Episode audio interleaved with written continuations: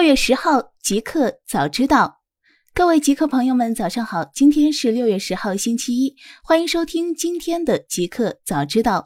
刚发生，小米手环四售价曝光，四十九点九九美元，六月十一号发布。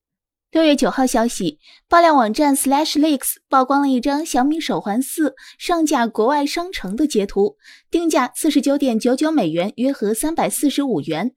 日前，雷军在微博上官宣了小米手环四新品发布会定于六月十一号下午两点。据悉，小米手环四这次升级很大，屏幕大了百分之三十九点九，一万六千多彩显示，同时支持五颜六色的个性化表盘，继续支持心率监测。据悉。小米手环四将会搭载彩色 OLED 屏幕，共有两款，其型号分别为 XMSH08HM 和 XMSH07HM，分别为普通版和 NFC 版本。续航方面，小米手环四在电池容量从小米手环三的一百一十毫安增大到一百三十五毫安。此外，小米将首次在手环上搭载智能语音助手“小爱同学”，可以实现语音备忘、控制智能家居和实时查询信息等功能。搜狐社交产品狐友正式上线。六月九号消息宣布，旗下社交产品狐友 App 正式版上线，定位为熟人社交。与此同时，还希望扩张九零九五后的社交圈。搜狐董事局主席兼 CEO 张朝阳在接受媒体采访时表示，除了见面扫过二维码的熟人之外，还可以通过对方的内容发布、互动，还有私信，逐渐了解，让陌生人变熟人的过程。谈到与微信的区别，张朝阳表示。在微信熟人，你认识不了新的人；狐友上面可以不断认识新的人，而且认识新的人没有给你压力，你可以跟他保持一定的距离，不是彻底陌生人的社交。现在的需求市场上没有。大公司，路透如封杀华为、中兴，欧洲建五 G 要多花四千二百八十七亿元。当地时间六月七号，据路透社报道，代表了七百五十家移动运营商利益的全球移动通信系统协会 （GSMA） 的行业分析报告显示，禁止从中国供应商购买通信设备，将使欧洲五 G 网络成本增加约五百五十亿欧元（约六百二十亿美元，四千二百八十七亿人民币），并将导致该技术的推出延迟十八个月左右。在路透社报道中提到的中国供应商，除了华为，还有中兴。路透社称，上述五百五十亿欧元的估值反映了全面禁止中国通信设备供应商华为和中兴通讯 （ZTE） 对欧洲推出五 G 网络所带来的额外成本，而这两家中国公司在欧盟的市场份额合计超过百分之四十。路透社提到，中国通信设备供应商华为的产品被欧洲运营商广泛购买和使用。GSMA 以此对全面禁止华为的后果表示担忧。Uber CEO 重组管理层，COO 和 CMO 离职。据外媒最新消息，当地时间六月七号，Uber 公司宣布，Uber 首席运营官巴尼·哈福德和首席营销官丽贝卡·梅西纳即将卸任。作为首席执行官的科斯罗沙西将掌握更多运营权力。AT&T 旗下付费电视服务 DirecTV 和 Dish 拟合并。据彭博社报道，据知情人士透露，AT&T 旗下的付费电视服务 DirecTV 和 Dish Network（ 以下简称 Dish） 对合并持开放态度，但这两家公司目前尚未进行积极的交易谈判。在当地时间周五，有关合并的消息发布后，Dish 的股价上涨了百分之六点三，而 AT&T 的股价则上涨了百分之一点九。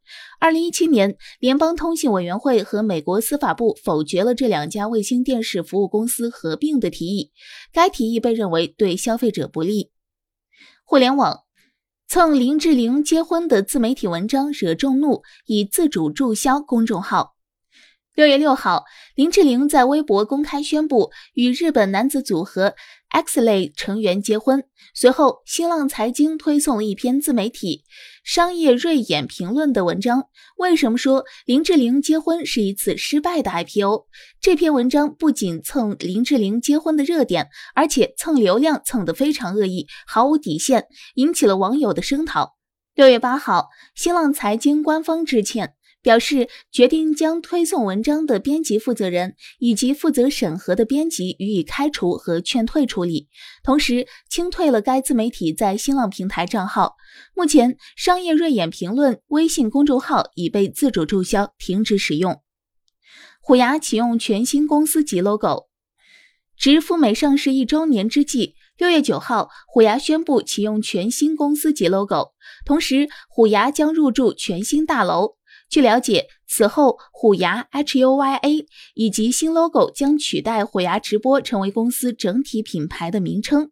原虎牙直播以及 logo 将代表虎牙直播的产品品牌继续使用。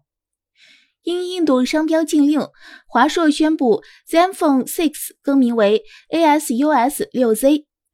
在发布 ZenFone 6之后，华硕 ASUS 在印度市场遇到了一个意想不到的问题，有公司指控华硕侵犯其商标。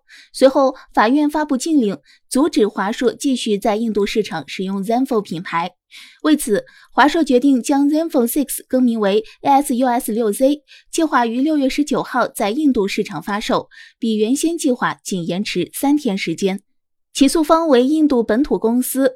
Telecare Network，它早在2018年就已注册使用 Zen 和 Zen Mobile 商标。该公司称，华硕 ZenFone 品牌可能会让公众与自家的 Zen Mobile 混淆。本次重新更名必然会对华硕造成巨大的损失。现在需要重新更名现有的促销材料和产品包装。除了产品更名之外，ASUS 6Z 和其他国家和地区发售的 ZenFone 6并没有差别。特朗普认为 NASA 重返月球的规划不够激进。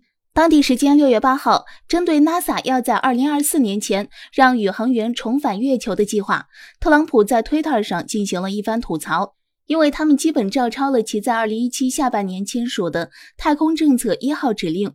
特朗普写道：“NASA 应该把钱砸向更有价值的地方，比如火星、国防以及科学，而不是五十年前就已经做到过的登月。”对于特朗普最新的表态，白宫方面没有立即回应外媒的置评请求。